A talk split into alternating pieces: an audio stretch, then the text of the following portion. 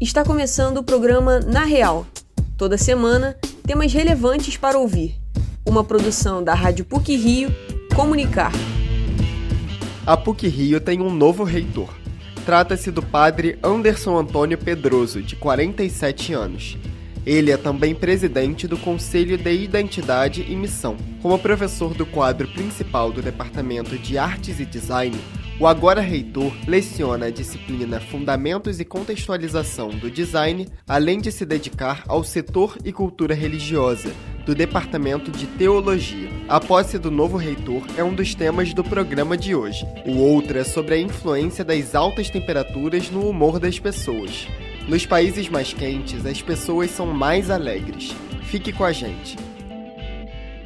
O novo reitor da PUC Rio, Padre Antônio Anderson Pedroso, tomou posse esta semana em solenidade no Pilotis da Universidade. Os repórteres Luiz Felipe Azevedo e Giane Moraes acompanharam o evento.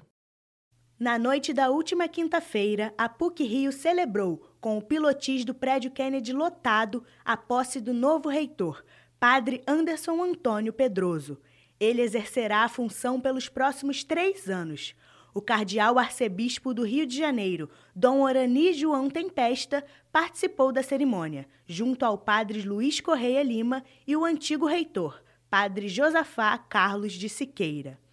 O novo reitor, Padre Anderson, de 47 anos, faz parte do quadro principal de professores do Departamento de Artes e Design e leciona a disciplina Cristianismo e Judaísmo do Departamento de Teologia. Em discurso, emocionado, o reitor disse como pretende dar prosseguimento ao trabalho na universidade, o padre paulista recebe a nomeação com o espírito de serviço e destaca que, na companhia de jesuítas e de toda a comunidade PUC, não se sente só. Durante os dois anos em que atuou como vice-reitor geral, Padre Anderson observou a dinâmica da universidade e enfatiza a diversidade e a riqueza humana presentes na equipe PUC Rio. A minha contribuição pode ajudar a instituição na medida em que eu consiga é, abrir espaço para um processo de escuta profunda dos alunos, das pessoas. Eu acho que a minha função é essa, é abrir espaço para diálogo, para novas compreensões da, do cenário. É, não é tanto centrado na minha pessoa quanto em colocar as pessoas no centro e fazer com que a instituição compreenda cada vez mais que é o nós, que é, é o coletivo, que é a partir da escuta de todos que nós vamos encontrar novos caminhos caminhos, novas metodologias, é, trabalhar a inovação, enfim, continuar essa linda história que é a PUC. O padre aponta generosidade e esperança como duas características notáveis da PUC. Ele afirma que pretende se utilizar delas para dar continuidade ao processo de identidade e missão na nova função. Padre Anderson coloca como prioridade escutar as pessoas e o protagonismo dos jovens. Então, no meu coração, sim, existe uma, um desejo de que eu possa viver com as pessoas aqui uma experiência de comunidade acadêmica, universitária. Meu desejo é que também as pessoas possam ir me conhecendo cada vez mais, que a gente possa fazer um processo de, de construção. E, sobretudo, terceira e última coisa, meu desejo é que os jovens, que os, os estudantes, os universitários, eles sejam mais protagonistas dessa história, porque eu não tenho nenhuma dúvida que todos os problemas, todas as questões da da PUC se encontram, as soluções se encontram dentro da PUC, na própria comunidade, e principalmente com os jovens. O novo reitor, Padre Anderson, acredita que, por meio desse trabalho e da valorização dos jovens, a PUC Rio permanecerá como uma comunidade criativa, produtora de pessoas completas, propositivas e felizes. Jeane Moraes e Luiz Felipe Azevedo para o Na Real.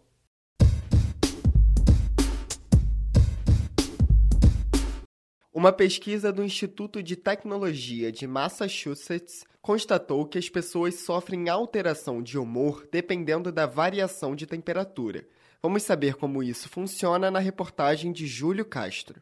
Acordar, abrir a janela e se deparar com um tempo ensolarado é um combustível natural para encarar a rotina. A disposição em dias com incidência de luz solar não é mera percepção ou mito, é biológico. Há fatores que fazem o clima influenciar o humor. A pesquisa do Instituto de Tecnologia de Massachusetts indicou que as pessoas ficam mais felizes quando a temperatura fica na casa dos 25 graus. O estudo foi feito com base em 3 bilhões e meio de publicações nas redes sociais entre 2009 e 2016. Além da dose de felicidade que o sol pode oferecer, há também a ajuda de uma importante vitamina essencial para a saúde dos ossos. Professor do quadro principal do Departamento de Psicologia da PUC-Rio, Breno São Vicente Vieira, explica como a luz solar afeta o organismo tem uma relação biológica, tá? A exposição ao sol ajuda a produção de vitamina D, e a vitamina D ela é diretamente ligada, entre outras coisas, com a produção também de serotonina, que é um dos nossos neurotransmissores muito importantes para regular o humor. A não exposição ao sol e a tempos assim mais agradáveis, ela faz com que a gente tenha uma certa redução de vitamina D e, consequentemente,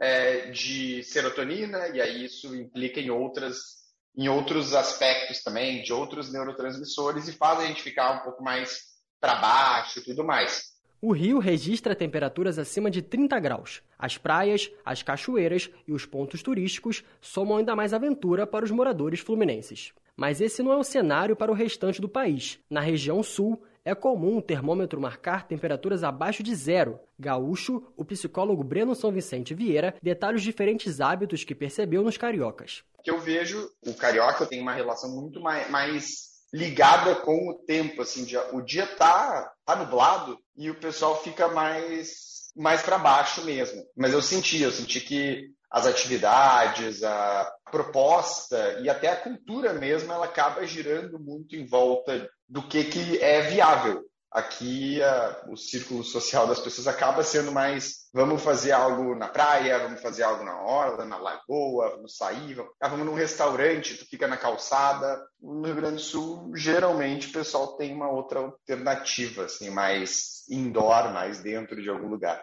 Se a presença da luz solar é benéfica, a ausência dos raios luminosos pode ser drástica. O desânimo com a chegada do inverno pode virar um transtorno mental. A depressão sazonal está ligada à mudança climática. Breno São Vicente Vieira destaca que os períodos mais frios intensificam a ocorrência da doença. A depressão, o transtorno depressivo maior, que é o nome técnico que a gente dá, a gente coloca um, o que a gente chama de especificador e um dos especificadores é com padrão sazonal, que é quando justamente acontece, chegam períodos de menos luz, de mais frio ou de alguma circunstância dessas, e aí surge mais. Então, é altamente relacionado com determinados lugares e países, a, prevalência é mais alta o brasileiro é privilegiado por morar em uma região tropical. Por outro lado, o frio não pode ser tratado como vilão. O calor também gera prejuízo. Breno São Vicente Vieira aponta que brutalidade e inquietação são comportamentos recorrentes em ambientes com alta temperatura. Tem o contrário. Temperaturas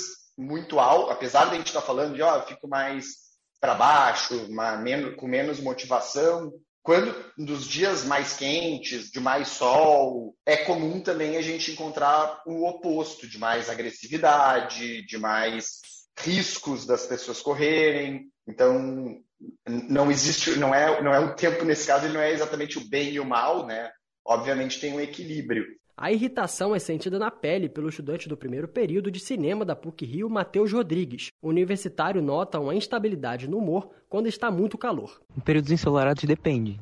Se a sensação térmica estiver muito, muito quente, é, meu humor ele tende a, a me deixar chateado com, com qualquer coisa. Tipo, qualquer coisinha eu já fico com raiva ou sinto um incômodo.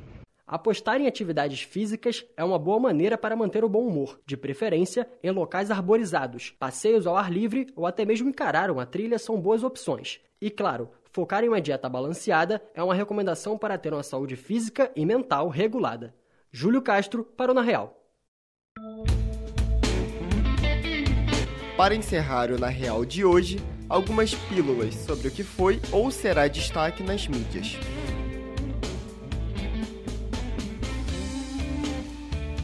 Pela primeira vez, uma mulher vai assumir o cargo de presidente da Academia Brasileira de Cinema e Artes Visuais.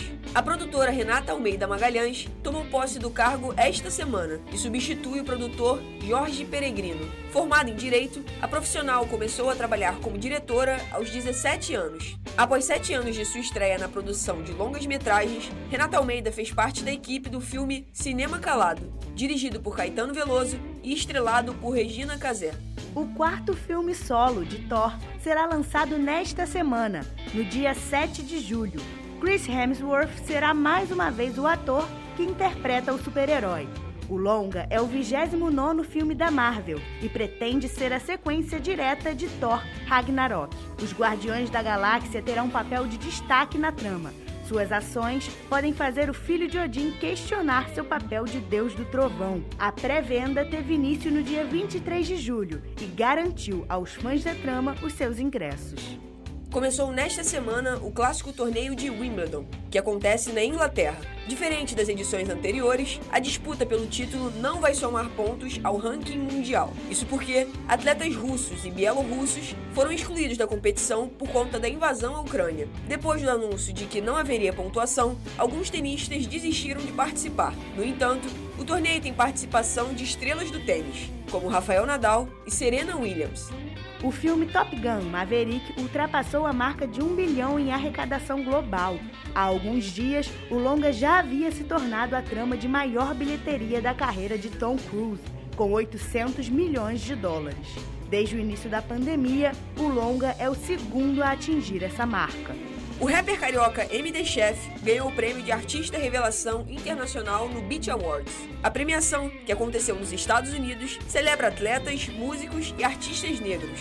Com 22 anos, o cantor carioca ficou conhecido por ter letras que falam sobre seu estilo de vida. Além do rapper, o Brasil foi representado pela cantora Ludmilla, que concorreu na categoria de Melhor Artista Internacional. Por hoje é só. Esse episódio foi apresentado por Luiz Felipe Azevedo com pílulas de Jeane Moraes e Vitória Lemos e edição sonora de Jeane Moraes. O programa Na Real tem supervisão e edição do professor Célio Campos. Lembramos que a Rádio PUC faz parte do Comunicar, cuja coordenação é da professora Lilian Sabac. Até a próxima semana!